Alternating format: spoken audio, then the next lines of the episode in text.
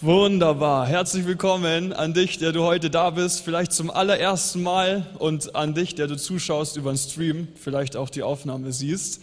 Mein Name ist Pastor Lukas und ich freue mich mit euch heute zwei, ein, zwei ganz besondere Leute, ein Ehepaar hier zu haben, die was durchgemacht haben, was eine extreme Erfahrung war. Manche von uns, die meisten von uns werden es hoffentlich nie durchmachen, was Armut durchmachen hat müssen. Und genau das werden wir heute erzählen. Und wir werden darüber sehen, wie groß Gott ist, dass Jesus der absolute Gott über allen Göttern ist und in jeder Situation einfach bereitsteht, um uns zu helfen. Wir steigen direkt ein, indem ihr beiden euch vorstellen dürft. Ladies first, Marina. Ja, hallo, ich bin die Marina. Ich bin mit Armund verheiratet seit 31 Jahren. Wir sind hier ähm, zum Glauben gekommen vor 17 Jahren und sind ja Gott sehr dankbar, dass wir hier gepflanzt sind. Jawohl. Ja, mein Name ist Armund. Ich bin seit 17 Jahren auch mit Jesus unterwegs. Und ich danke Gott, dass ich in so eine Gemeinde gepflanzt bin mit solchen wunderbaren Geschwistern. Und ich bin mit dieser wunderschönen Frau seit 31 Jahren verheiratet und dafür danke ich Gott. Come on. Stark. Und wir gehen gleich auf, was genau dir, auf, de, auf das an, was dir passiert ist. Ähm, du hast gesagt, du bist seit 17 Jahren im Glauben. Würdest du sagen, das waren 17 Jahre Juhu Jesus, er ist der Beste oder gab es da Schwankungen? Nein, die ersten paar Jahre war es natürlich Juhu Jesus und ich habe gebrannt in jeder Ecke. Ich habe jeden Menschen, ich konnte von gar keinem Menschen vorbeigehen, ohne ihm von Jesus zu erzählen. Doch kam die Zeit, wo wir immer mehr Aufträge in meiner Arbeit gekriegt haben. Wir sind selbstständig Fassadenreinigung. Und da ich immer mehr Aufträge gekriegt habe, um immer mehr, mehr und mehr für die Firma da war, ist Jesus zurückgerutscht. Und ich habe ihn einfach immer nur angebetet, wenn ich ihn gebraucht habe. Also in Jesus ging leicht, in Verlorenschaft. Und ja. Wow, danke für die ehrliche Antwort. Wir kennen das vielleicht alle irgendwo. Es gibt Zeiten, die sind auf und dann gibt es die Ups. Wir behalten uns das mal im Hinterkopf. Ah, Marina, wir fangen an beim Anfang. Es ist dann was passiert an einem Nachmittag. Was genau ist mit Ammon passiert? Also es war in der Früh um vier, als ich nach vorne ging. Ich habe was getrunken. Armund hat in einem anderen Zimmer geschlafen. Wir hatten unsere Enkelkinder bei uns. Und ich höre ich hör seine Stimme und denke mir, was träumt er? Gehe zu ihm und habe dann gesehen, dass er vor Schmerzen am Weinen, am Jammern war. Ähm, ich habe mich an sein Bett gesetzt und habe direkt die Hand aufgelegt. Ich habe für ihn gebetet. Und ich hatte dann einen Gedanken, der mich veranlasst hatte, eben den Krankenwagen, also den ärztlichen Notdienst anzurufen. Bevor ich das gemacht habe, habe ich in Arm dann noch eine Magentablette gegeben, die hat er aber nicht behalten, die hat er gleich wieder ausgespuckt. Und als ich den ärztlichen Notdienst angerufen habe, habe ich erwähnt, dass Armund auch Bluthochdruck hat. Und die ähm, Dame am Telefon hat gesagt, wissen Sie was, Frau Daniel, ich schicke Ihnen direkt einen Krankenwagen. Was soll jetzt ein ärztlicher Notdienst machen? Ne? Und ähm, ich habe dankend angenommen. So, und als dann ähm, der ärztliche Notdienst kam, sie haben Blutdruck gemessen und ähm, EKG Sie haben festgestellt, EKG war in Ordnung, Blutdruck leicht erhöht. So, und Sie haben den Armund dann mitgenommen. Sie haben gefragt, ob er noch gehen kann. Ich habe ihm seine Jacke angezogen, ihn umarmt, Handy in die Tasche und ich war richtig irgendwie so erleichtert, ja. So, jetzt geht's mal zum Untersuchen. Genau. Und dann ist er mit dem Krankenwagen abtransportiert worden ins Neuperlacher äh, Klinikum und da haben die Untersuchungen begonnen bis um circa halb zwölf, dreiviertel zwölf habe ich dann nochmal antelefoniert und gefragt, wie es denn jetzt ist, ob ich ihn wieder mitnehmen kann oder ob ich was zum Anziehen mitbringen soll. Und dann hat die Ärztin ähm, gesagt, dass, ich, dass sie mir leider sagen muss, dass ähm, in den CT-Untersuchungen ähm, eine, die Hauptschlagader von oben bis unten mehrfach eingerissen sei und dass er eine sehr geringe Lebenschance hat. Er ist auf Transport nach Bogenhausen und es wird eine mehrstündige Operation sein, wo ich dort keinen Ansprechpartner haben werde. Deswegen hat sie mir das auch am Telefon so gesagt. Ähm, genau. Mhm. Es ist so, dass wir heute von zwei Seiten das beleuchten wollen. Wir haben äh, tatsächlich eine Freundin, die interessanterweise die Station, wo Armund dann gelandet ist, auch kennt. Sie ist selber Ärztin, sie hat die Kollegen dort gekannt, sie kennt die Kollegen. Und wir haben sie gebeten, ein Video für uns aufzunehmen, um kurz zu erklären, was genau eigentlich das Problem war. Und dieses Video schauen wir uns jetzt kurz an.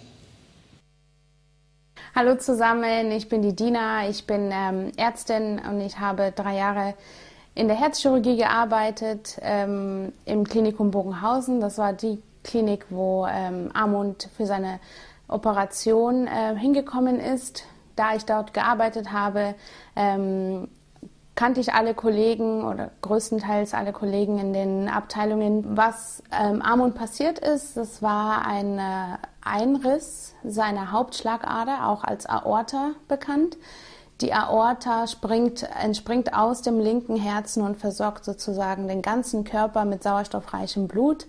Unter anderem die Lunge, das Herz selber, alle Bauchorgane, die Milz, die Niere, den Darm, ähm, die Blase und die ganzen, also auch die Arme und die Beine, die Muskulatur sozusagen mit sauerstoffreichem Blut. Das heißt, wenn diese Hauptverbindung irgendwann mal gekappt wird, dann ist das ein lebensbedrohlicher Notfall, der sofort, äh, wo man sofort eingreifen muss, damit die Organe nicht ähm, unterversorgt werden mit Sauerstoff und dann zugrunde gehen. Genau das ist bei Amund passiert. Er hat plötzliche Schmerzen im Magenbereich wahrgenommen. Das heißt, das war ungefähr schon ein bisschen weiter unten im Verlauf der Hauptschlagader. Die Hauptschlagader ist bei Amund aber bereits ab dem, kurz nach dem Ausgang aus dem Herzen eingerissen und hat sich bis in die Tiefe nach unten durchgezogen. Das ist ähm, super gefährlich, wenn man das nicht sofort unterbindet oder die Blutung stoppt und wieder diese Leitung wiederherstellt zu den Organen, weil die sonst dauerhaft geschädigt werden können oder auch komplett ähm, die Organe verloren gehen können. Der Eingriff an sich ist sehr komplex, dauert mehrere Stunden, bis man wieder diese Hauptleitung geflickt hat, dieses eingerissene Stück ähm, entfernt hat aus dem Herzen und dann eine neue Gefäßprothese angenäht hat an die ohnehin schon super fragile Gefäßwand. Das heißt, man muss mit einer Lupenbrille super genau, jeder Stich muss genau sitzen, man darf sich keinen Fehler leisten, weil die Hauptschlagader dann noch weiter einreißen könnte und das Ganze verkompliziert den Eingriff umso mehr. Nachdem Amund dann ähm, auf der Intensivstation gelandet ist, waren mehrere Stunden vergangen, wo die Organe nicht gut mit Blut, mit sauerstoffreichem Blut versorgt worden waren. Das heißt, man ist von einem Nierenschaden, einem dauerhaften Nierenschaden ausgegangen, von einem Schaden an der Milz, an seinem, an seinem Darm ähm, und teilweise auch an den Lungen. Und ähm, die anderen Organe haben sich mehr oder weniger schnell erholt, äh, bis auf die Nieren sodass man davon ausgegangen ist, dass er vermutlich dauerhaft äh, an, der, an der Dialyse, also an der Nierenwäsche sozusagen ähm, gebunden ist, ähm, weil die Nieren sich so von, diesem, von dieser Unterversorgung mit Blut nicht mehr erholen können. Was auch ein, ähm, eine Komplikation seines Eingriffs war, war dass dieses Delir, dieser Verwirrtheitszustand. Das ist häufig bei Patienten, die eine lange Narkosedauer hinter sich haben. Das war auch bei Armut der Fall. Also eine Narkose von 13 Stunden hat Auswirkungen auf sein Gehirn und auf die Psyche. Und dass man ähm, nicht weiß, wo man ist, dass man verwirrt ist. Ähm, und dass man glaubt, Stimmen zu hören und so weiter. Das ist jetzt mal das Ganze aus medizinischer Seite betrachtet. Amund und Marina werden das Ganze nochmal aus ihrer eigenen Erfahrung aufgreifen und insbesondere auch von ihren Erfahrungen auf geistlicher Ebene mitteilen. Wow, danke schön. Wow.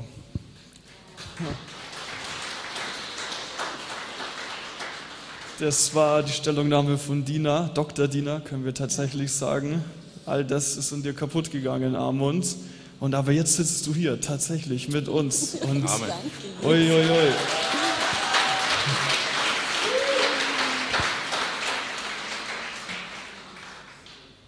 Du warst dann im Krankenhaus, das hast du schon nicht mehr mitbekommen. Das heißt, du warst im Koma, im künstlichen Koma, warst du gewesen.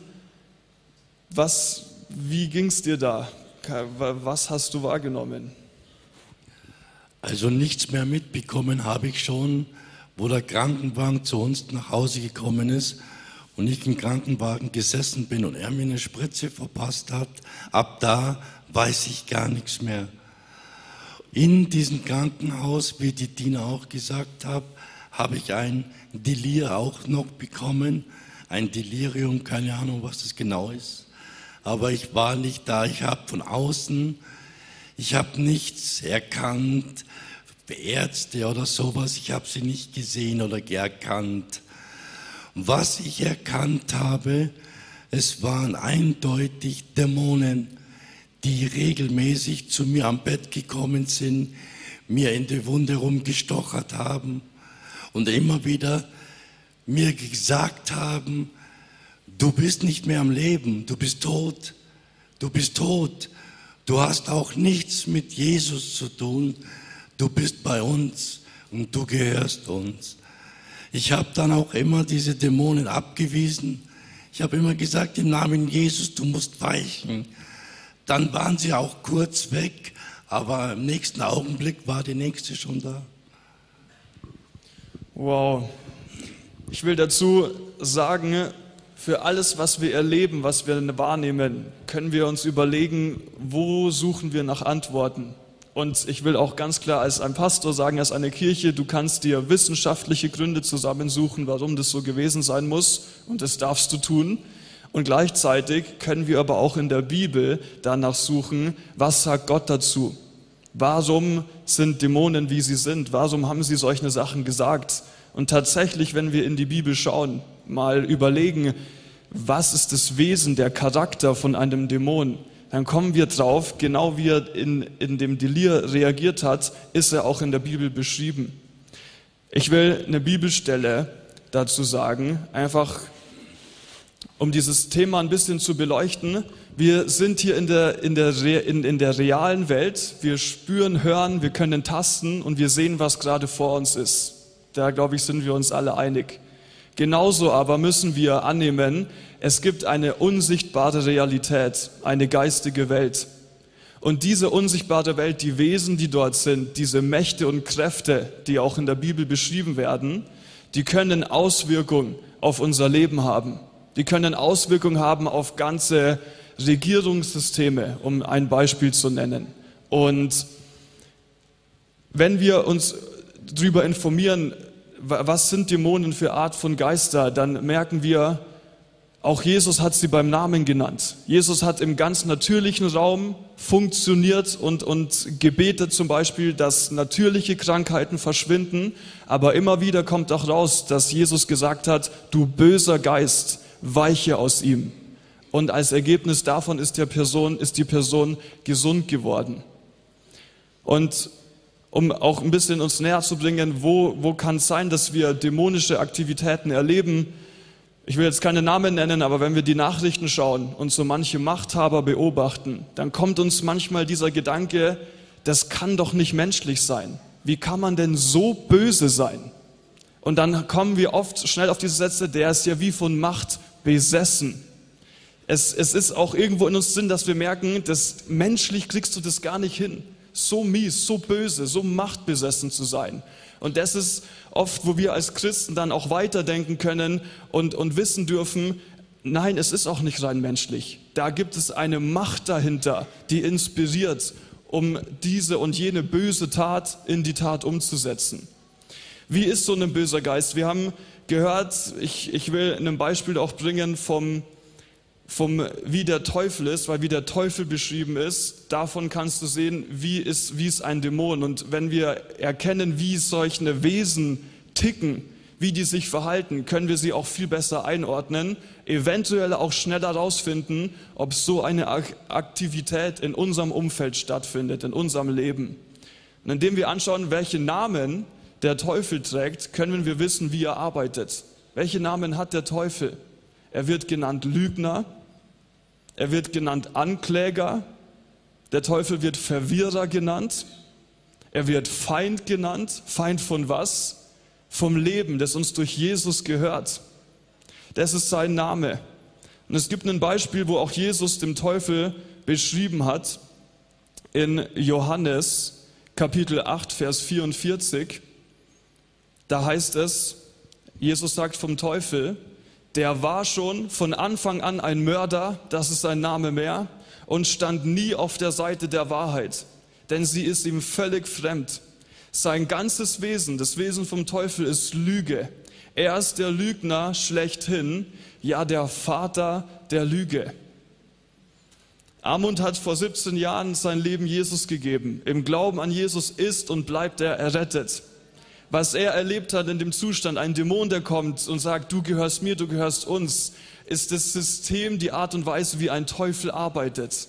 Ein teuflischer Geist. Nein, du gehörst nicht zu Jesus. Das macht keinen Sinn, du wirst in der Hölle landen. Das ist eine Lüge. Und ich will dir sagen, es kann sein, dass Gott, nicht dir, Gott auch, dass auch teuflische Geister durch Gedanken arbeiten, wenn du manchmal in dir hast oder sogar regelmäßig. Du kannst es nicht, du wirst nicht bei Jesus ankommen, du bist nicht errettet. Dann darfst du dir zu Herzen nehmen, was in der Bibel steht und in dem Namen Jesus beten, dass diese Gedanken aufhören. Weil in dem Namen Jesus gegen wir an gegen jeden Gedanken vom Teufel, vom Feind. Die müssen schweigen. Jesus hat zu reden, nicht der Teufel. Amen. Okay. Wir machen von da weiter. Du hast diese Dämonen wahrgenommen. Ähm, ich will dazu sagen, wir werden auch weitermachen, was im Natürlichen passiert ist. Das ist jetzt nur ein kurzer Teil von, von den geistigen Aktivitäten. Was ist dir noch begegnet in deinem Zustand? Also wie gesagt, ich habe diese Dämonen immer wieder gesehen. Sie waren auch den, den Pflegern genau gleich, außer dass sie ungefähr zwei Köpfe größer waren. Sie hatten ganz schwarz, pechschwarze Augen und die waren leblos. Da war kein Leben in diesem Auge drin. Und es kamen Dämonen immer wieder, es kamen auch die Pfleger und das hat mich mit meinem Delir total durcheinander gebracht. Ich wusste gar nichts mehr eigentlich. Und mehr oder weniger hatte ich nicht die Angst von den Dämonen. Ich hatte nicht brutale Angst von Dämonen gehabt, aber ich hatte die Angst, dass ich mit Jesus gar nicht verbunden bin, dass Jesus gar nicht in mir wohnt, dass das Ganze, was ich da gedacht habe, eine Lüge war oder nur eine Vorstellung von mir war, dass meine Bekehrung nie echt vom Herzen war. Wow.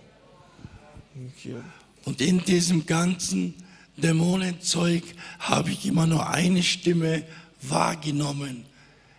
Und das war die Stimme von meiner Frau, die dann immer zu mir am Bett gekommen ist, hat mich gestreichelt und hat gesagt, der, der in dir ist, ist größer als der, der in der Welt ist. Du bist stark, hat sie gesagt. Du bist stark und nicht schwach. Du wirst nicht sterben, du wirst leben. Und das hat mich dann immer wieder aufgebaut, denn ich wusste, meine Frau ist da. Dann kann ich nicht in der Hölle sein. Oh ja, Amen. Amen. Amund, das hast du erlebt in deiner Verfassung. Marina, du hast das Ganze von außen erlebt, auch auf, auf eine interessante Art und Weise. Kannst du beschreiben, in, in, wie du reagiert hast auf Amund seine Situation? Ähm, ja, ähm, Armund hat ähm, nachts, am dritten Tag wurde der Beatmungsschlauch gezogen und ähm, Armund hat schon reagiert, wenn man ihn angesprochen hat. Er hatte halt sehr, sehr angstvolle Augen. Und wenn er dann gesagt hat, dass er tot ist, dann habe ich gesagt, Liebling, du lebst. Du lebst. Der Herr schützt dich. Du lebst. Ich bin bei dir. Und ich habe in der Zeit, wo ich bei Armund war, ich hatte den Gedanken auch, so aus unserer Trauung, wo es heißt, aus zwei Menschen wird einer. Und ich habe ihn da gesehen, so hilflos, und dachte mir, ich stehe jetzt für dich. Und wie es auch heißt, eine dreiteilige Schnur reißt nicht. Und das hat mir die Kraft gegeben und die Überzeugung, für ihn jetzt zu stehen. Wow. Den Vers, den du zitiert hast, ist ein berühmter Vers für, wenn Leute verheiratet werden. Eine dreigliedrige Schnur, die reißt nicht. Es bist du als Frau, du als Mann und das dritte ist Gott, der zusammenhält. Du hast reagiert mit Jesus auf die Reaktion, auf, auf das, was Amun passiert ist, weil Jesus hat gesagt, Jesus hat nicht gesagt, er geht jetzt wieder in den Himmel und wartet, bis wir sterben und bis dahin schaut mal, wie ihr durchs Leben kommt. Jesus hat gesagt, wir haben Autorität und sollen Autorität ausüben im Namen Jesus, um zu beten. Es, wir haben eine Verantwortung zu bekommen und die gilt es auszuüben, im Namen Jesus beten, füreinander einzustehen. Marina, du hast davon beschrieben, ich sage mal das Wort Wächter, also ich habe für mich selber ähm, gemerkt, ich hatte eine sehr starke Anspannung und ähm, ich habe so ähm, nicht das Essen gebraucht, sondern das Wort war meine Nahrung. Gottes Wort war meine Nahrung. Die Wahrheit aus seinem Wort. Der Armut ist mehr als ein Überwinder. Es ist vollbracht und ich bleibe stehen und ich schaue nicht nach rechts und nicht nach links. Und ich habe mich distanziert von sehr vielen, von allen Menschen. Ich hatte zwei Gebetspartner. Äh, mein Sohn hat alles medizinische, alle Arztgespräche hat er übernommen. Ich habe mich nur auf Jesus fokussiert, auf die Wahrheit in seinem Wort. Und das war für mich das Wichtigste, dass ich mich nicht irritieren lasse, also dass ich mich auch nicht beeinflussen lasse. So und so habe ich jeden Tag und jede Nacht, ich war im Gebet, ich habe das Wort Gottes, die Verheißung, ich habe das angenommen und ich war mal morgens gestanden so und ähm, beim ähm, Betten machen und ich hatte so, ja, der Herr redet so über unsere Organe, ja, also über die Nieren. So und mir war das auch nicht so klar, dass die Situation für Armut so, so jetzt, was die Nieren betrifft, so, so extrem schlimm ist. So. Und ähm, dachte mir, okay, die Nieren. Und im Gebet dann mit meiner Gebetspartnerin habe ich das erwähnt. Da gibt es doch irgendwas in der Bibel über unsere Organe. Und ich meine nicht, dass er uns prüft auf Herz und Nieren. Das meinte ich nicht, diese Bibelstelle. Und ja, im Gebet sagt sie, schau doch mal die Bibelstelle Psalm 139, 13 an. Und da stand, der Herr hat seine Nieren gebildet und er hat sie wunderbar gemacht. Und wisst ihr, das war für mich so eine Zusage. Und ich habe mich für nichts anderes mehr interessiert als für diese Zusage. In diesem Wort bin ich geblieben. Wow. Du hast gesagt, du hast dich erstmal zurückgezogen in der Situation und wenn wir in die Bibel schauen, merken wir, dass Jesus eine gewisse Vorgehensweise hatte, später auch Paulus zum Beispiel, dass wenn etwas Schlimmes passiert, die, eine Situation, die erstmal dann hoffnungslos erscheint, dass wir uns zum kümmern sollten, die Hoffnung, den Glauben nicht zu dämpfen und nicht zu verlieren. Es ist ganz wichtig, dass wir betonen, Marlina, du hast dich zurückgezogen, was nicht heißt, du bist gegen Leute gekommen, die meinen irgendwie so, ich, ich, ich will nicht mit euch reden, ihr seid, ihr seid gegen mich. Aber Marlina hat ihren Glauben gesichert, indem sie sich auf Jesus fokussiert hat. es, es sind Leute gestorben, auch im Neuen Testament. Es, teilweise ist Jesus zu denen hingegangen und hat gesagt, zu denen, die gerade getrauert haben, die keine Hoffnung mehr gesehen haben, bitte verlasst jetzt mal kurz diesen Raum. Jesus wollte alleine sein mit dem hoffnungslosen Fall. Und dann hat er gebetet und tatsächlich die Person ist wieder zum Leben gekommen. Ähnlich bei Paulus. Es heißt, er wurde gerufen, weil da ist ein Mädchen gestorben und er ist angekommen und es heißt in der Apostelgeschichte 19, er hat zu den, die getrauert haben, gesagt, hey bitte, jetzt geht mal raus, ich will alleine beten. Und er betet für diese Tabitha, hieß sie, und sie kommt wieder zum Leben.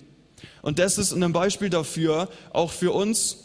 Erstens müssen wir verstehen, durch uns, durch unseren Glauben an Jesus, haben wir durch Jesus eine Hoffnung, die Leute ganz natürlich nicht haben, die Jesus nicht haben. Und wir müssen darauf aufpassen, dass, dass, die, dass unser Blick auf Jesus, unsere Hoffnung, unser Glauben bestehen bleibt. Und deswegen ist es manchmal hilfreich, Leute zu finden, die mit dir im Glauben stehen. Wir müssen zusammen im Glauben stehen. Das heißt nicht, dass Leute mit gut gemeinten Räten irgendwie falsch wären oder unnötig. Nein, das ist ja verständlich. Ohne Jesus bist du erstmal natürlich viel nervöser, viel mehr in Panik, als wir es auch mit Jesus schon sind, weil wir waren alle nervös, als wir da eine Nachricht bekommen haben.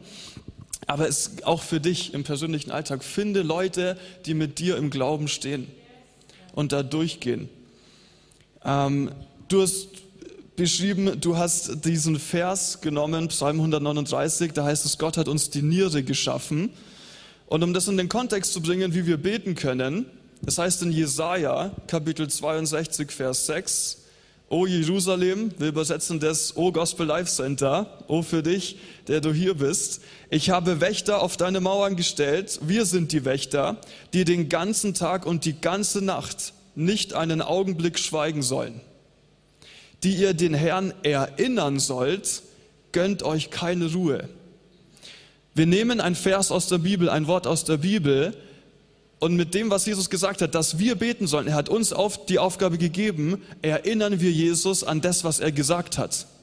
Jesus, du hast die Niere von Armut geschaffen. Und Jesus, was du erfindest und was du geschaffen hast, das funktioniert. Amen. Das ist, was du praktisch gemacht hast. Ja.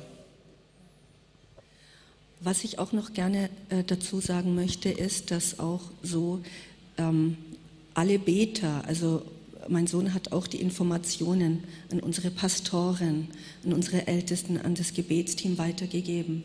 Es wurde gebetet und ich habe so diese Stärkung konnte ich wirklich auch für mich selber wahrnehmen, denn diese Konzentration, diese alles, was jetzt nötig ist, was jetzt wichtig ist, auf was es ankommt, das war für mich so eine übernatürliche Ausrüstung dank der Gebete, die stattgefunden haben. Und ja, sehr wichtig. Amund, du hast ähm, ein nicht so schönes Erlebnis gehabt mit einer Person, bevor du dann auch tatsächlich Beter gesehen hast in deiner Verfassung. Kannst du uns kurz mit reinnehmen, wie die Szene abgelaufen ist? Ja, wie gesagt, ich war total verwirrt durch das, was ich nicht gewusst habe, ob ich jetzt zur Jesus-Familie gehöre oder nicht. Und ich habe halt furchtbare Angst gehabt und ich wusste gar nicht mehr eigentlich, was ich machen soll. Und ich habe Gott, zu Gott gebetet und geschrien, dass, dass er mich doch annehmen soll und dass er mich zu sich holen soll. Und da stand Satan vor mir, gekleidet in einen Anzug. Ich hatte noch nie so einen schönen Mann gesehen, wie Satan war. Und der lachte mich aus und sagte, nein, ich sagte zu ihm, und du musst weichen im Namen Jesus. Dann lacht er mich aus und sagt, das mit Jesus ist ja wahrhaftig, aber das gilt für andere Christen, aber doch nicht für dich. Oh, wir bleiben mal da kurz stehen. Es heißt im 2. Korinther Kapitel 11, Vers 14, es ist vom Teufel die Sprache, da ist, das ist allerdings kein Wunder, denn der Satan selbst tarnt sich als Engel des Lichts. Auch für uns, um das einzuordnen, ich, ich sage jetzt mal, vielleicht werden ein paar lachen, jeder, ich als Mann, habe einen Typ von Frau, den ich gut finde. Okay? Und ähm, diese Frau, eine Frau, die ich gut finde, würde nicht meine Aufmerksamkeit bekommen, wenn sie mich gar nicht ansprechen würde, wenn sie nicht schön wäre. Ich, ich würde gar nicht in die Richtung schauen und so weiter. Dementsprechend einer Person, die, die, die gar nicht interessant, gar nicht attraktiv für dich ist, der, der hörst du gar nicht zu. Ich setze ein Extrembeispiel, so einfach als, als Mensch gesehen. Der Teufel kommt als der Schönste, so der erstmal attraktiv ist, weil wer von uns würde jemanden nachlaufen, wo du auf den ersten Blick siehst, der ist ja total verdorben. Der ist ja total eklig, so, bäh, mit dem will ich gar nichts zu tun haben. Nein, er tarnt sich als ein Engel des Lichts. Um was? Um wieder zu, ver, er ist der Verführer. Um zu verwirren. Und wie geht es nicht immer in dem Fall, dass er leibhaftig sich vor dich stellt? Nein, der Teufel hat es geschafft, Systeme zu etablieren auf dieser Welt, kann Umstände hervorrufen, um einfach unseren Fokus wegzurichten. Aber so bleibt es nicht. Das lassen wir nicht mit uns machen als Christen. Wir haben Jesus, der uns hilft. Und es ist was passiert, während der Teufel noch vor dir stand, nämlich. Also der Teufel stand vor mir und sagte, das geht bei anderen Christen, aber bei dir nicht. Da war ich total, total K.O., hilflos. Ich wusste gar nicht mehr, was ich machen soll. Ich habe nur noch zu Gott geschrien. Und dann sah ich auf einmal eine Armee, eine Armee von Betern da stehen, weiß gekleidet, die die Hände aufgehoben haben zu Gott. Und ich habe gehört, dass sie für mich gebetet haben. Sie sind eingestanden im Gebet für mich. Dafür will ich auch alle Beter von ganzem Herzen danken.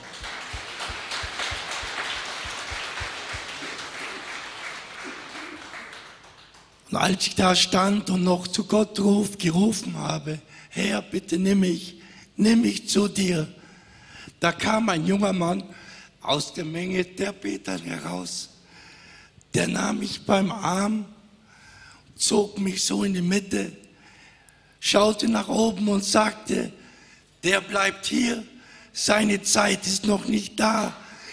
Wir brauchen ihn und seine Familie braucht ihn auch. Und das war unser Pastor John.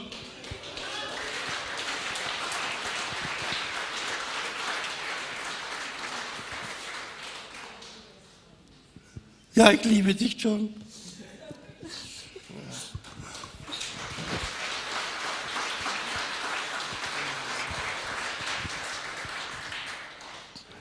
Und da war auch in mir ganz, ganz fest die Bibelstelle, Psalm 92, den nur der, der im Hause des Herrn gepflanzt ist, wird auferblühen. Und wenn ich damals keine Gemeinde gehabt hätte, wer hätte für mich eingestanden im Gebet? Ich wäre jetzt schon lange tot. Stark. Uiuiui.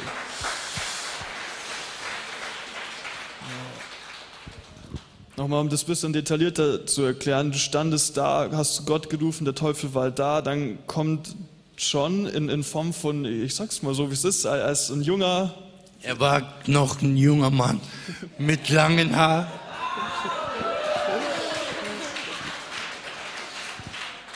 Und hat dich dann da so weggerissen. Ähm, ich möchte uns mal darauf hinweisen, es, wir werden alle eines Tages sterben und das heißt, wir werden einen neuen Körper haben. Also dieser fleischliche Körper verschwindet und der geistliche Körper wird da sein. Und nirgendwo in der Bibel ist die Rede, dass wir altern. Wir werden, wir werden ja irgendwann mal fünf Milliarden Jahre alt sein und wir werden nicht nur als eine Falte übrig bleiben, sondern äh, es heißt, wir, wir sind, wir bleiben im, im, im, im jungen Zustand, okay? Ich, ich, Amen, Amen nur mal um dir auch diese, dieses Bild zu geben, wenn du betest, als wer arbeitest du denn da? Du bist nicht als der Altgewordene, wo Leute vielleicht schon sagen worden, boah, du bist schon echt älter geworden. Im Geist bist du der junge, kräftige, so wie John ihm erschienen ist. Amen. Das, das, das passiert, wenn du betest. So, du bist nicht zu alt, um zu beten. Du bist immer der voll in der Kraft stehende. Amen. In Jesu Namen. Du hast die Armeen, Gebetsarmeen richtig für dich beten hören. Und ähm, es heißt im Epheser Kapitel 6 ab Vers 10, im Übrigen, meine Brüder und auch Schwestern, seid stark in dem Herrn und in der Macht seiner Stärke. Seid stark in dem Herrn und in der Macht seiner Stärke. Zieht die ganze Waffenrüstung Gottes an, damit ihr standhalten könnt gegenüber den listigen Kunstgriffen des Teufels. Wir sollen stark sein durch die Kraft, die Gott uns gibt. Jetzt ist es so, dass Paulus am Ende nach ein paar Versen sagt, Epheser 6, 18, wendet euch vom Heiligen Geist geleitet. Marina hat diesen Gedanken beim Wäscheaufhängen, Niere, den können wir als Gedanken von Gott nehmen und betet, Jesus, die Niere hat zu funktionieren. Wir beten, geleitet vom Heiligen Geist, immer und überall mit Bitten und Flehen an Gott. Lasst dabei in eurer Wachsamkeit nicht nach, sondern tretet mit Ausdauer und Beharrlichkeit für alle ein, die zu Gottes heiligen Volk gehören. Und dieses Eintreten füreinander, in dem Fall jetzt für Armut, das ist, wie wir einander helfen, wenn wir selber es gerade nicht schaffen, aus der Kraft Gottes zu leben. Armut war in einem hilflosen Zustand und wir stehen dann für ihn miteinander ein. Liebe deine Nächsten für dich selbst funktioniert nicht nur praktisch im Natürlichen. Auch im Gebet helfen wir zusammen. Und es ist ein, ja, es ist, es ist eine Realität. Alleine sind wir angreifbarer. Zusammen heben wir die Fahne hoch und da steht Jesus drauf. Jesus ist das Banner. Amen. Du hast die Gebetsarmeen gesehen. Ähm, Marina, du hast von zu Hause gebetet. Was noch? Das war der Zustand. Ärzte waren immer wieder da. Ein Arzt hat mal gesagt, Amund, ich glaube, du musst gläubig sein. Hat er zu Marina gesagt. Ja. Warum? Ähm, ich wurde, das war nach dem zweiten Eingriff, ähm, wurde ich direkt nach der Operation, durfte ich zu ihm in die Intensiv. Station. Ich hatte auch das Privileg, dass ich statt zwei Stunden bei Armund bleiben durfte von 14 bis 18, 19 Uhr, manchmal 19.30 Ich habe das genommen und erkannt als Privileg von Gott. Er schenkt mir Gunst. Und auch die Ärzte haben gesehen, dass es in Armut damit besser gegangen ist. Und ähm, als der Pfleger mich reinholt, er sagt, ist Ihr Mann religiös? Sage ich, ja, wir sind gläubig. Und er sagt, ja, er spricht von Heiligen Geist und von Jesus und von Maria. Und ich denke mir so, ja, genau. Mein Mann hat es bestimmt gesagt, aber nicht von Maria. Ja, das hat er halt jetzt dazu gesagt. Ne? So, was halt zur Religion gehört. Und nach Wochen erzähle ich in Armund darüber, dass der Pfleger eben auch die Maria erwähnt hat. Und er sagt, ja, das stimmt schon, ich habe die Maria gesehen, ja, und ich habe deswegen, also er hat die Maria Lacho aus unserer Gemeinde, er hat sie gesehen, wie sie betet, ja, und deswegen er hat sie er, erwähnt, ja. Wow.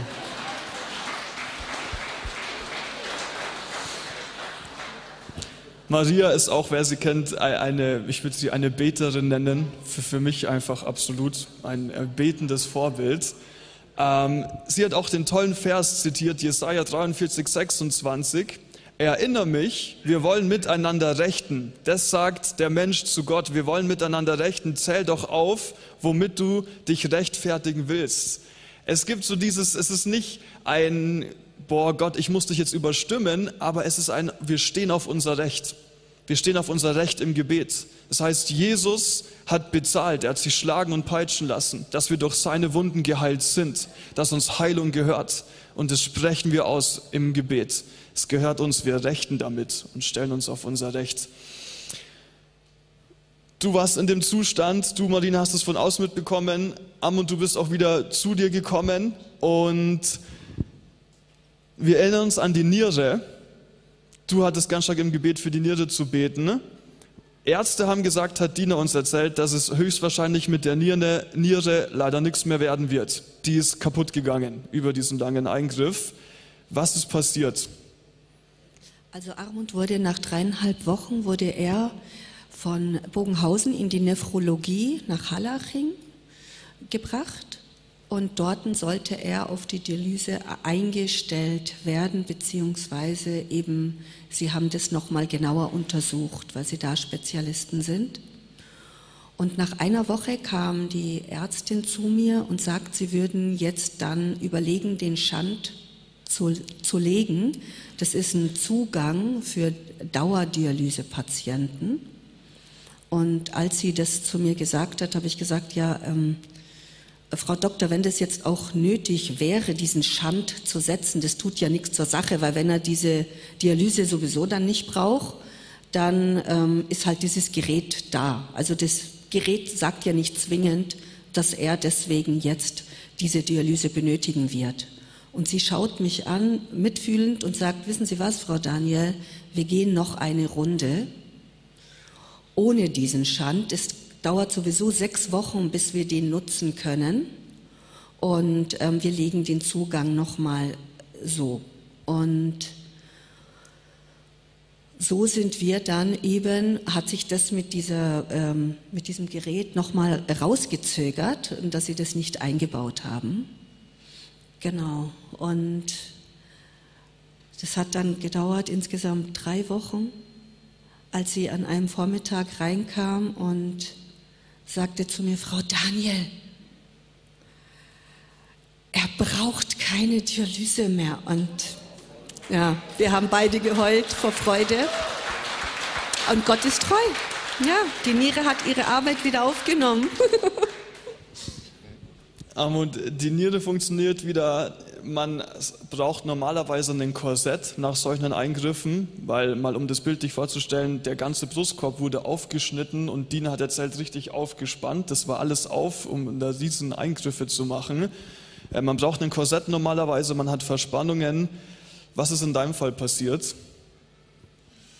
Also ich war entlassen von den Krankenhäusern und kam dann auf, auf die Reha-Klinik und auf der Reha-Klinik sah ich jeden einzelnen Mann, jungen Männer, die auch diese Operation hatten wie ich, die hatten alle so eine Weste an, Korsett.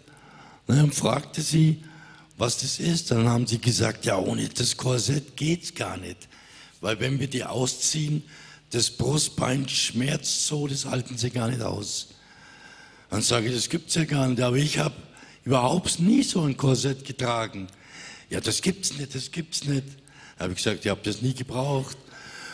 Dann haben sie mich immer gefragt, zeig mal deine Wunde. Weil wir haben gehört, deine Wunde hat ein Schönheitschirurge gemacht. Denn ich habe ich hab die Wunden der anderen gesehen, die waren so dick wie mein Finger. Und meine Wunde ist halt ganz dünn. Ja? Wow, stark. Kein Korsett, nur eine ganz feine Wunde. Das heißt, du sollst dann auch auf Reha gehen und bist eine Station weiter. Da ging es dann irgendwo um Verspannungen. Wie hat sie reagiert? Ich kam auf der Reha halt hin und dann haben sie mir so ein Blatt geschrieben, was ich halt die nächste Wochen da so machen soll. Und jetzt war die erste Verordnung war Massage für einen Brustkorb für Schmerzen. Und ich kam da runter zu der Massage da. Und da war der Mann da gestanden, Herr Danja, machen Sie sich oben frei? Mach ja. Wo haben Sie denn die Schmerzen im Brustkorb? Ich sage, ich muss Sie total enttäuschen. Ich habe keine Schmerzen. Stark. Ja, dann hat der Mann gar nicht gewusst, was er sagen soll. Ja, wie, Sie haben keine Schmerzen? Ich sage, ja, ich hatte noch überhaupt keine Schmerzen noch. Auch nach der OP nicht, weiß nichts, hab keine Schmerzen. Und dann hat der Mann gesagt, ach, wissen Sie was? Legen Sie sich hin, ich mache Ihnen eine Wellnessmassage.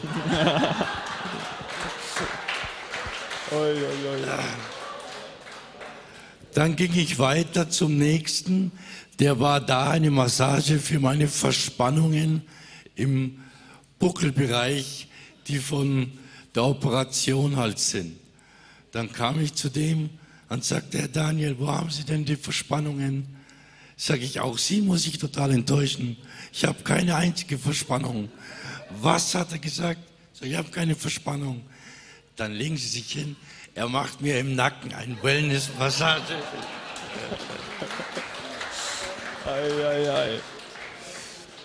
Also ich hatte nur Gunst in dieser Reha-Klinik.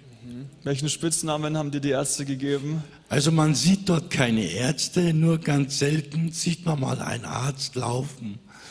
Und immer wenn Ärzte oder Schwestern mich gesehen haben, laufen, dann haben sie vom Weiten geschrien, da läuft er ja das Wunder Gottes.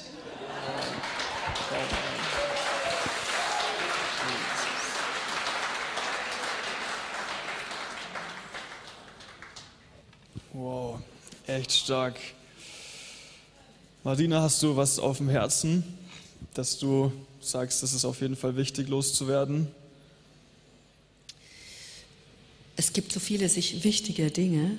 Was ich ähm, auf dem Herzen habe, ist auch, wenn wir im Gebet stehen, dass wir auch die natürlichen Anweisungen wahrnehmen. Ich habe, nachdem ich gebetet habe, ihm die Hand aufgelegt habe zu Hause, habe ich den Arzt angerufen. Ähm, ich habe nicht gebetet und gesagt, jetzt reicht's, jetzt passt's, jetzt ist er wieder gesund. Ähm, der Herr nutzt unsere Ärzte und wir sind sehr dankbar für die Ärzte. Und wir müssen verbunden sein mit Gott. Und um verbunden zu sein, müssen wir täglich das Wort Gottes lesen, es aufnehmen. Und der Heilige Geist, er führt und leitet uns ganz präzise, wenn wir hören und danach handeln. Und wenn wir in dieser Gewissheit stehen bleiben und uns nicht erschüttern lassen von den Umständen, es ist oft sehr herausfordernd und ich habe jedes natürliche Mittel, das ich hatte, habe ich genutzt. Ich bin so dankbar, weil wir haben auch die moderne Technik von Handys und mein Sohn hat gesagt, ähm, wir fragen den Pastor Stefan, ob er ein Gebet für Armut aufnehmen kann. Und ich habe das ihm schon, wo er noch in Koma war, ich habe das an sein Ohr hingehalten, ich habe dieses Gebet ihm hingehalten, die vertraute Stimme, das Wort Gottes, das geht durch, das dringt durch. Und ja, der Herr ist treu. Ja, aber es, es ist tatsächlich auch eine Sache zwischen Gott und uns. Ja. Genau. Und als ich die Stimme immer hörte an meinen Ohr von Stefan, wusste ich, das ist Papa Stefan, der zu mir spricht. Stark.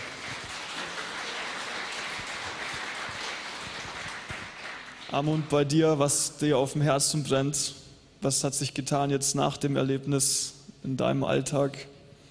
Also bei mir, mein Herzen brennt natürlich rauszugehen, den Menschen zu erzählen von Jesus, denn ohne Jesus sind sie verloren. Und es ist ganz, ganz wichtig, mit Jesus ernst zu machen. Man kann auch das Wort nicht einfach ein bisschen lesen und das war's dann, sondern man muss alles echt mit Jesus machen. Ja, und das will ich auch wieder machen und ich, und das hat sich ganz was Drastisches geändert bei mir im Leben. Ich war jetzt nicht derjenige, der durch die Welt läuft und jeden umarmt hat und ich liebe dich und liebe deine Nächsten wie dich selbst. Das war ich nicht. Aber jetzt muss ich sagen, bin es. Und ich könnte jeden einzelnen Menschen umarmen und abknutschen. Wow.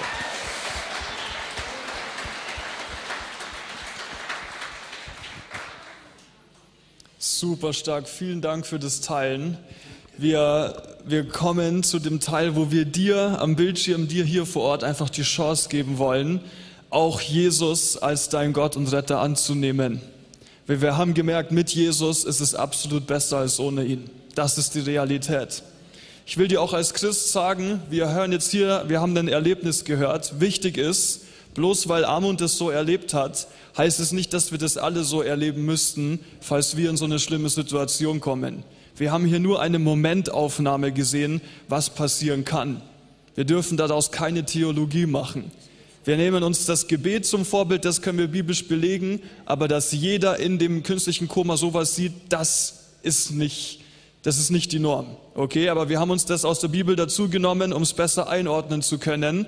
Und Amund hatte einen ganz wichtigen Vers in der Vorbereitung, hatte ihn mir immer wieder gesagt, aus dem 1. Petrus 5, Kapitel 8, Vers 9. Da heißt es, seid besonnen, seid wachsam. Euer Feind, der Teufel, streift umher wie ein brüllender Löwe, immer auf der Suche nach einem Opfer, das er verschlingen kann. Widersteht ihm, indem er unbeirrt am Glauben festhaltet. Das ist, was da steht. Indem wir unbeirrt am Glauben festhalten. Am Glauben, im Glauben an Jesus, unseren Gott, unseren Retter. Das ist wichtig. Armund und Marine haben es gesagt, fülle dich mit dem Wort Gottes. Jesus hat gesagt, wenn böse Geister ausgetrieben werden, sind sie erstmal in öden Orten und nach einer Zeit, wenn sie kein anderes Zuhause finden, und das einzige Zuhause, was ihnen momentan geboten wird, sind menschliche Körper. Wenn sie kein anderes Zuhause finden, gehen sie, schau, schauen sie nach, ob bei dem, wo sie ausgetrieben wurden, immer noch Platz ist. Ist das Haus geschmückt, so quasi hier, du bist wieder willkommen? Oder ist dieses Haus besetzt von wem? Von Jesus. Und wenn Jesus uns erfüllt, wenn der Heilige Geist in deinem Herzen wohnt, dann hat der Dämon und auch all seine Macht und Kraft keine Macht und Kraft über dich, keinen Platz in deinem Leben. Und deswegen will ich dir jetzt hier, der du bist, die Chance geben und auch am Bildschirm Jesus anzunehmen, in dein Leben einzuladen, ihn als Gott und Retter zu machen in dem Sinne auch die Entscheidung zu treffen, das Leben, wo, wo es eher weniger mit Jesus war, hinter dir zu lassen und zukünftig aktiv für und mit Jesus zu leben. Im Gebet, durchs Bibellesen, im Suchen der Gemeinschaft von uns Gläubigen und seine Nächsten zu lieben wie sich selbst. Jesus hat sein Blut vergossen zur Vergebung für deine und für meine Schuld, damit die Trennung zwischen uns und Gott weggewaschen ist das hat Jesus am Kreuz gemacht. Das heißt, er wurde geschlagen und gepeitscht, dass uns durch seine Wunden Heilung gehört. All das hat Jesus für uns am Kreuz vor über 2000 Jahren geleistet. Er hat es geleistet. Und jetzt ist die Frage an dich, der du hier bist, nimmst du es an? Und es geht nicht über Religion, nicht über viel Geld spenden, es geht nicht um deine Unterschrift. Es geht in dem Glauben, der von deinem Herzen kommt. Dafür, dass Jesus Gott ist, dein Retter für dich gestorben und auferstanden ist. Wenn dir das wichtig ist, mag ich dich einladen, kurz die Augen zu schließen, einfach in dich zu gehen. Und wenn du sagst, heute ist der Tag und ich will zukünftig mit, anstatt ohne Jesus zu leben, dann lade ich dich ein, jetzt mit Armut mitzubeten. Armut wird in kurzen Sätzen vorsprechen und du darfst ganz einfach nachbeten, um so in Gemeinschaft mit Jesus zu kommen. Betet mir nach. Himmlischer Vater, so wie ich bin, komme ich jetzt vor dir. Jesus, ich danke dir, dass du am Kreuz für meine Sünde gestorben bist. Und Vater, ich danke dir, dass du Jesus am dritten Tag auferstanden hast lassen. Zu meiner Rechtfertigung und so bekenne ich es jetzt. Herr Jesus, sei du der Herr meines Lebens. Vater, ich danke dir, dass ich jetzt zur Familie Gottes gehöre. Und das bete ich im Jesu Namen. Amen. Amen. Amen. Danke.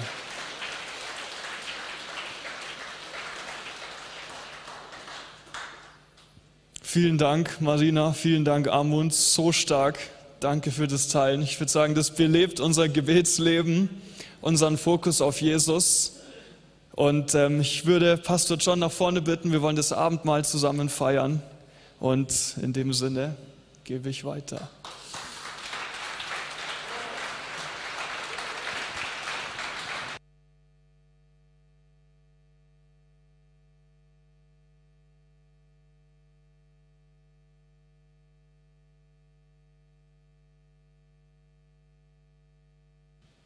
Wow, was war eine starke Geschichte.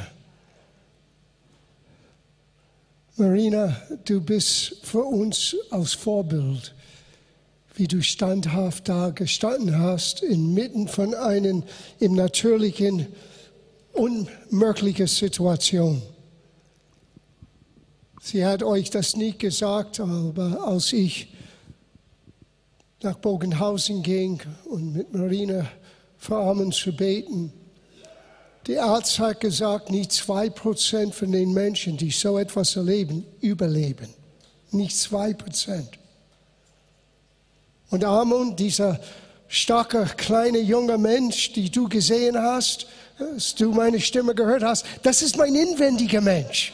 Ich bin von jedem Tag erneuert, heißt das. Und was, was ich ihm sagte, als er mir das sagte, als er zu sie kam, ich sagte, das ist genau, was ich Jesus sagte im Gebet.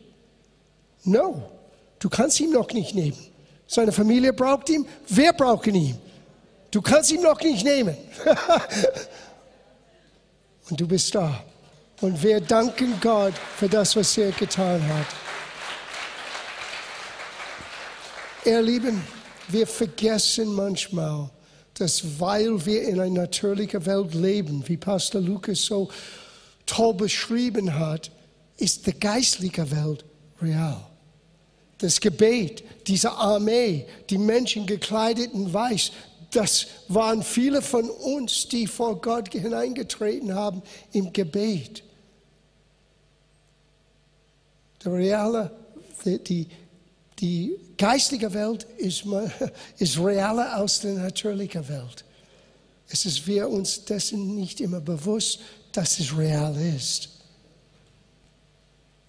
Und genauso, wenn wir zum Abendmahl kommen, es ist nicht nur ein Stück Brot und ein kleinen Kelch. Es ist, was diese Elemente bedeuten. Der Unterschied zwischen Leben und Tod. Der Unterschied zwischen ewiges Leben, ewige Verdammnis.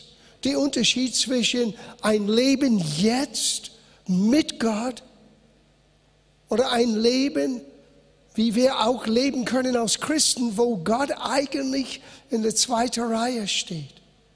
Und jedes Mal, wenn wir zum Tisch des Herrn kommen, es ist ein Moment, wo wir reflektieren dürfen, wo wir innerlich hineinschauen und sagen, uns selber fragen, wo stehe ich jetzt? Und wenn ich nicht dort, dort bin, wo ich sein sollte, Gnade ist immer vorhanden, um uns zu helfen, diese innige Beziehung mit ihm wiederherzustellen. Er ist nie weggegangen. Wer sind diejenigen, die ein bisschen abwandern von Interesse mit anderen Dingen oder Disinteresse an das, was wirklich zählt? bis manchmal ein solcher Moment im Leben geschieht, wo alles andere ist unwichtig. Es ist jetzt zwischen Leben und Tod. So danke, dass wir an diesem Morgen durch diese Geschichte uns alle ermutigt sind, dieses innige Beziehung mit Jesus noch inniger zu machen noch, noch mehr auszustrecken nach ihm. Darf ich vorlesen, was Paulus uns gegeben hat? Es ist ein wahnsinnig Hall auf meine Stimme hier. Thomas, sorry. Ich weiß nicht, ob es da draußen ist, aber auf der Bühne, es klingt fast wie im Himmel. Okay. Ja, ich lese das vor und dann werden die Ordner den Elementen für das Abendmahl austeilen, wir werden ein besonderes Lied mit euch und für euch singen, was beschreibt alles, was wir jetzt heute Morgen gehört haben. Mit alles, was ich bin, was alles, was ich habe. Jesus, ich gehöre dir. With all I am. Aber zuerst Paulus sagte, denn ich habe von dem Herrn empfangen, was ich auch euch überliefert habe. Das ist 1. Korintherbrief, Kapitel 11, ab Vers 23. Nämlich, dass der Herr Jesus in der Nacht, als er verraten wurde, Brot nahm und dankte und brach und sprach, nehmet, esset, das ist mein Leib, der für euch gebrochen wird. Dies tut zu mein Gedächtnis. Desgleichen auch den Kelch nach dem Mahl, in dem er sprach, dieser Kelch ist der neue Bund in meinem Blut. Dies tut, so oft er ihn trinkt, zu meinem Gedächtnis. Denn so oft er dieses Brot isst und diesen Kelch trinkt, verkündigt er den Tod des Herrn, bis er kommt.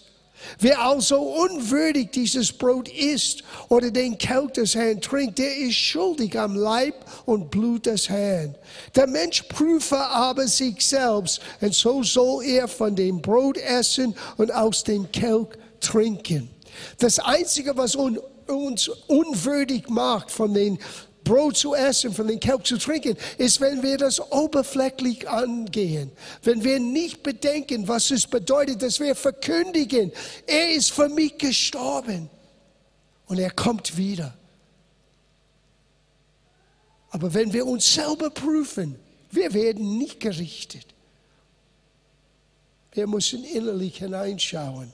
Er geht weiter und sagt, denn wer unwürdig ist und trinkt, der isst und trinkt sich selbst ein Gericht. Wer er den Leib des Herrn nicht unterscheidet oder nicht verstanden oder nicht begriffen hat, dass Jesus durch sein Leib hat uns neues Leben geschenkt. Er ist stellvertretend zu diesem Kreuz gegangen, damit jeder, der an ihn glaubt, ewiges Leben Leben habe. Deshalb sind unter euch viele Schwache und Kranke. Und eine beträchtliche Zahl sind entschlafen, das heißt zu früh gestorben. Denn wenn wir uns selbst richten, werden wir nicht gerichtet werden. Gott möchte, dass wir langes Leben haben. Gott möchte, dass wir stark bleiben. Gott möchte, dass wir mit ihm in Verbindung bleiben. Wir sind diejenigen, die uns selber in dem Hinsicht richten sollen. Nicht mit Verdammnis, sondern mit Ehrlichkeit. Amen. So, bitte, Rita, Deborah, komm und die Ordner können jetzt den Elementen teilen und dann warte aufeinander und dann essen und trinken wir gemeinsam.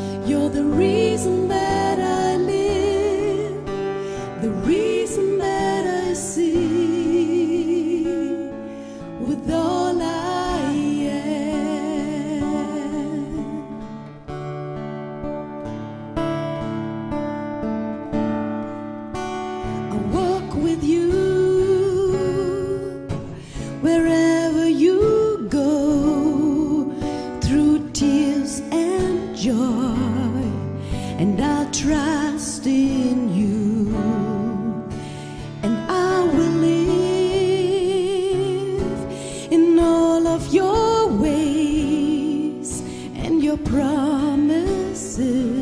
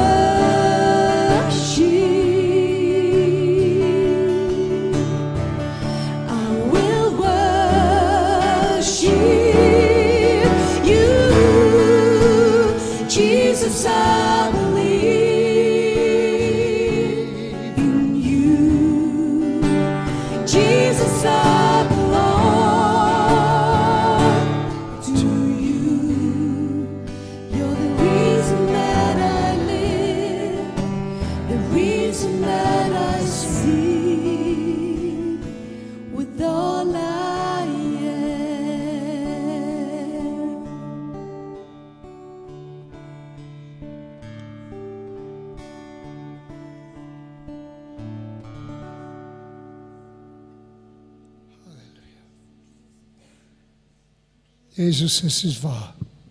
Du bist der einzige Grund, warum wir singen, warum wir wirklich Leben erfahr- erfahren dürfen. Und wir danken dir, dass du uns einlädst, zu deinem Tisch zu kommen, von das Brot des Lebens zu essen, von dem Kelch, was für uns repräsentiert dein Blut und versiegelt diesen neuen Bund, die wir mit dir haben. Wir danken dir, dass wir das gemeinsame leben dürfen. Bitte nimm das Stück Brot.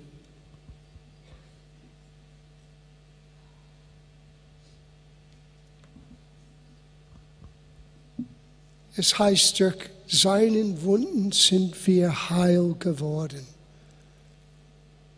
Jesus litt für uns, damit wir in dieser Leben auch Heilung erfahren dürfen, Gesundheit und Stärke. Er möchte, dass es uns gut geht. Und wir können das gerade jetzt im Glauben für uns in Anspruch nehmen. So Jesus, wir danken dir, dass wir essen von diesem Brot, weil es repräsentiert dein Leib. Und wir dürfen es zu uns nehmen. Und wir dürfen gestärkt sein. Wir dürfen Heilung erfahren. Wir danken dir in Jesu Namen. Lass uns zusammen essen.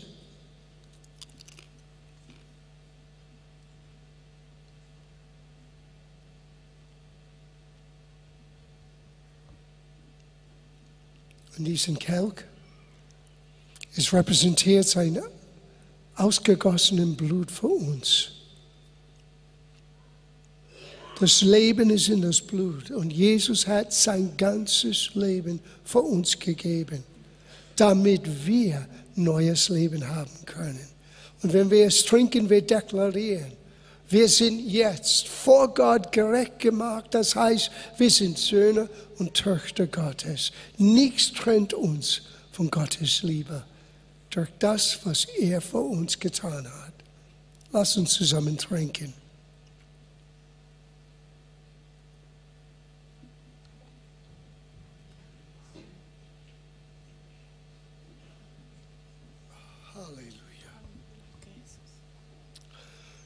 Marina, Amon, danke, dass ihr so mutig eure Geschichte mit uns geteilt habt. Ihr habt uns daran erinnert. Manchmal in unserem Alltag wir vergessen, wie sehr wir Gott brauchen, wie sehr wir seine Hilfe brauchen und wie sehr wir einander brauchen. Amen. Amen. Das, das ist die Familie Gottes, das ist Gemeinde. Und wir können nur ein letztes tun heute Morgen, ihm danken. Ich möchte, dass die ganze Band kommt, weil es gibt mehr als 10.000 Gründe, Gott zu danken. Amen. Und für immer und ewig, wir werden Jesus Danke sagen.